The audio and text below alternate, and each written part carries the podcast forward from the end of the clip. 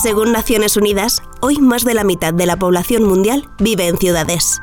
Un cambio que tiene consecuencias negativas para la salud de las personas y del planeta. Por ejemplo, 9 de cada 10 humanos respiran aire contaminado.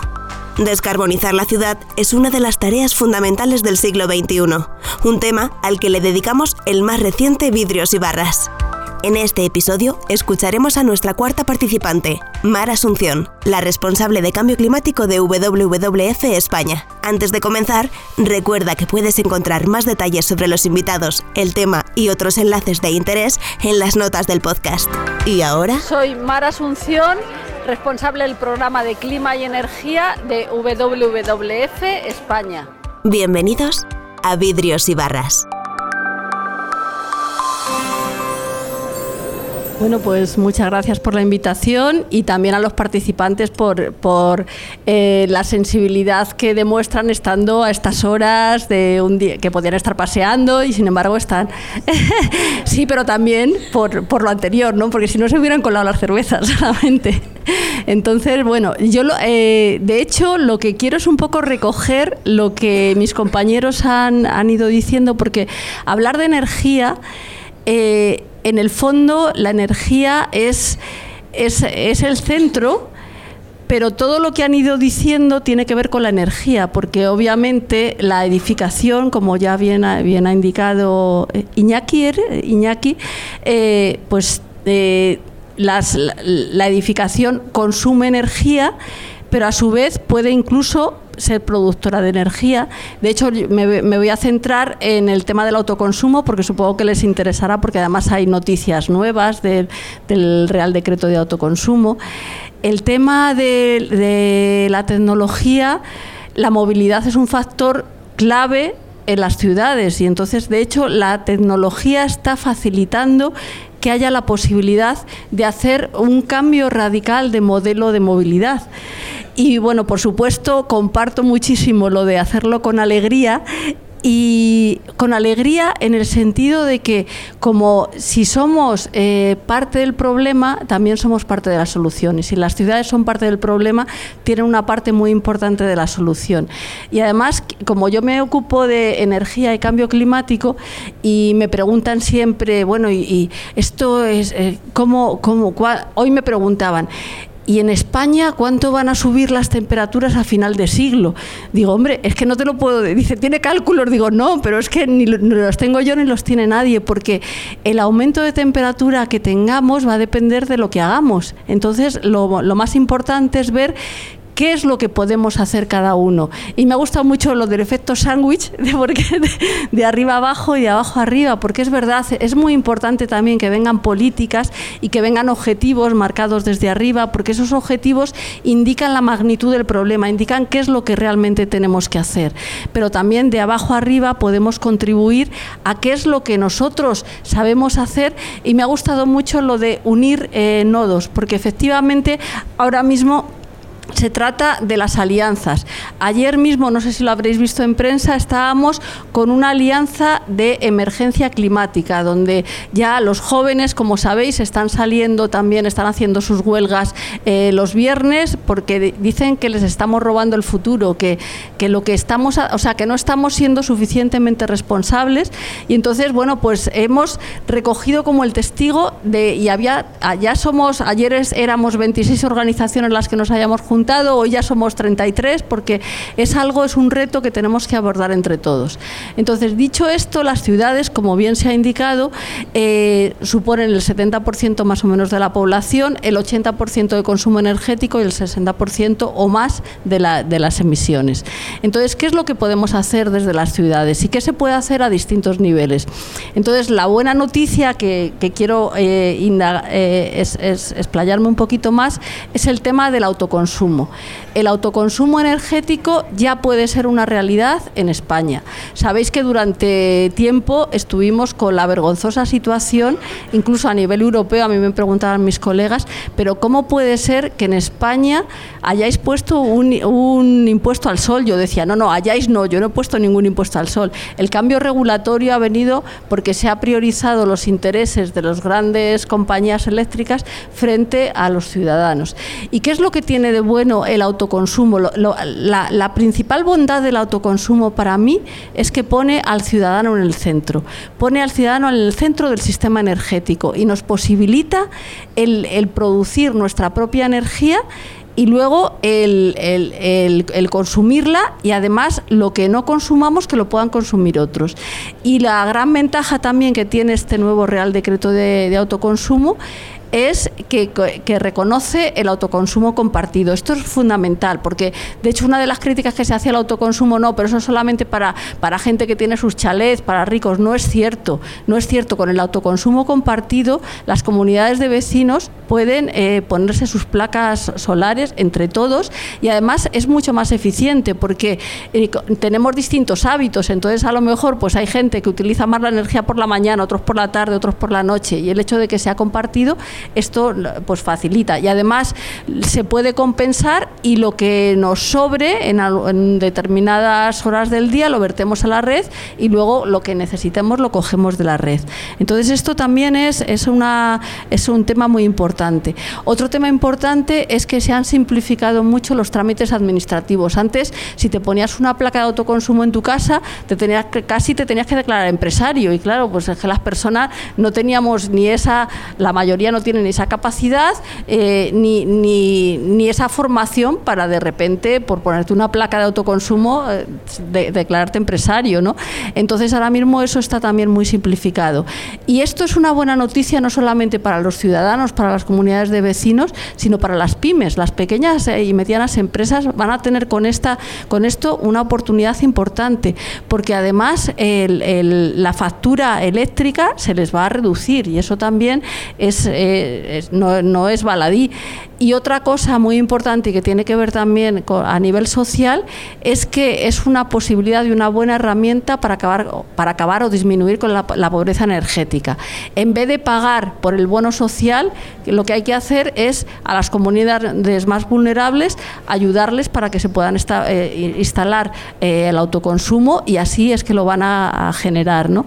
Entonces esta es una herramienta que yo os animo a que, lo, que la investiguéis, porque a, nivel de comunidades de vecinos no se necesita, no sé cuánta, cuánta proporción de, votos se necesita para que se pueda instalar. Antes era por unanimidad, pero ahora creo que eso también se ha, se ha modificado. Entonces, bueno, un tercio, pues es, estupendo. Y, además el IDAE está, nosotros estamos colaborando porque estamos, participamos en la Alianza por el Autoconsumo. El IDAE está ultimando una guía para el usuario que explica todo esto, cómo son los procedimientos. Hay empresas instaladoras que además pues, lo pueden financiar y van recuperándolo con los ahorros, el, dinero, por lo, que, por lo que no se tiene que tener una cantidad eh, inicial. Y luego también es importante que sobre todo para autoconsumo de, de pequeña escala, incluso eh, allá en Europa hay incluso kits que te puedes eh, comprar en los, mercados estos de bricolaje y, si eres un poco manitas te lo puedes instalar. Entonces está como, también quería como bajar el tema de, de la energía, que parece que es una cosa muy complicada porque desde, desde el modelo que nosotros conocemos y las facturas que nos llegan, pues era una cosa complicada, que a veces incluso se hacía más complicada para precisamente que no participásemos en ello. Ahora esto nos facilita que ser el centro del sistema eh, energético, ¿no? Y es una democratización de la energía, digamos, que también es un componente muy importante. Y además del autoconsumo, otro factor, hay tres factores que a mí me parece que son fundamentales en las ciudades. Uno es este que os he comentado, otro era la edificación, pero como vi que había un ponente que iba a hablar de edificación, dije, pues este ya me le quito. Y, otro, otro componente fundamental es el de movilidad. La movilidad en, las ciudades está cambiando, pero no está cambiando al ritmo que se necesita. Y está cambiando, voy a empezar por, como por la parte tecnológica, está cambiando porque ahora mismo aparte de que ya, la electricidad es el tener un coche, un vehículo eléctrico, digamos, es factible. El tema eh, ahora está o en abaratar, pero abaratar si se hace a gran escala se abarata. El tema de las baterías, la innovación va acelerándose, también es algo que, se está mejorando en gran medida, pero a mí lo, que me parece más disruptivo de, las, nuevas tecnologías en, este tema es que han permitido pasar de la privatización de yo voy en mi coche a todas partes a que de repente ahora tenemos un rango de opciones enorme de coches compartidos, de bicicletas que compartidas porque son municipales o, o son incluso de empresas, pero que también las ponen, patinetes. Entonces hay una posibilidad muy fuerte y como os decía antes, volviendo al tema de unir nodos, es que para realmente hacer frente a la lucha contra el cambio climático, las, alianzas y el compartir es fundamental.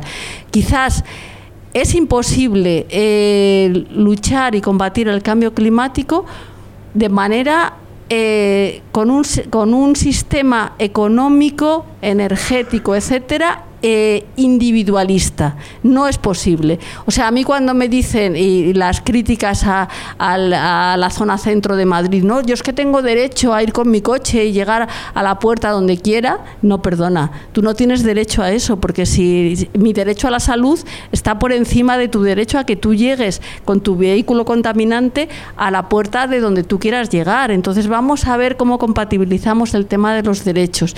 Entonces hay una parte que es muy importante, que es la tecnología, la ordenación territorial es básica, entonces, porque una de las primeras cosas es disminuir las necesidades de transporte. Y luego el modelo, incluso a nivel laboral, también los, hay una posibilidad con, el con las nuevas tecnologías, el teletrabajo, que además nos permite más conciliar la, la vida familiar y laboral. Hay, o sea, realmente las piezas, están ya todas las piezas puestas. Ahora lo que hace falta es que hagamos un buen puzzle y que y ese buen puzzle es factible. Y se está haciendo. Esa es la buena noticia, es que se va y se, se, va haciendo. Lo que pasa es que no se hace a la velocidad y a la magnitud que se necesita.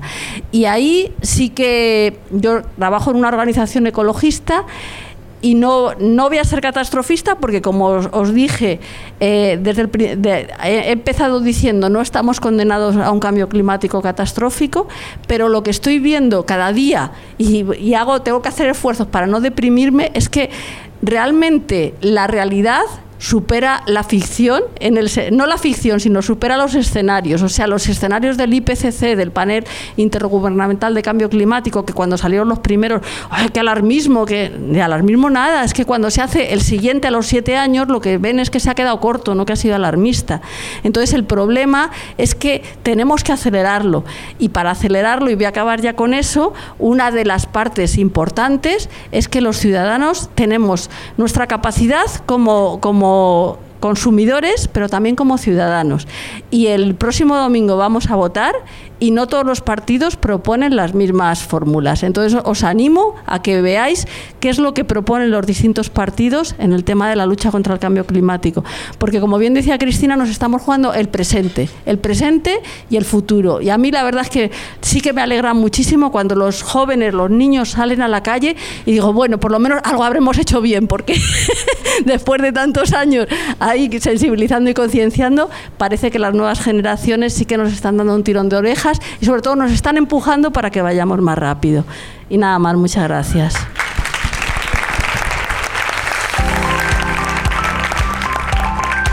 Yo creo que hoy hemos aprendido a que si nos sumamos todos a poner de nuestra parte en la transformación de construir ciudades inteligentes, pues es un acto de inteligencia. Tenemos que participar, que tiene que participar la ciudadanía, que tiene que participar las empresas, que tiene que participar la administración y que si no lo llevamos a cabo entre todos, pues sin lugar a dudas tardaremos mucho más de algo que es una meta ineludible. Y todo tiene que empezar por, por la educación y, por el saber que vivimos en una burbuja, que los que estamos aquí ahora mismo en una burbuja elitesca de conocimiento, pero que no todo el mundo tiene el mismo conocimiento que nosotros. Hasta aquí la cuarta entrega de Vidrios y Barras, el podcast de Ecovidrio. El próximo jueves te traeremos un episodio especial, un debate que compartieron los cuatro protagonistas de esta serie junto con el público que asistió al evento. No te lo puedes perder. Ah, y si te ha gustado, no olvides suscribirte y compartir este podcast con alguien a quien pueda interesarle su mensaje. Puedes encontrarnos en iTunes, iBox, Spotify o agregarnos a tu app favorita. Hasta el próximo episodio.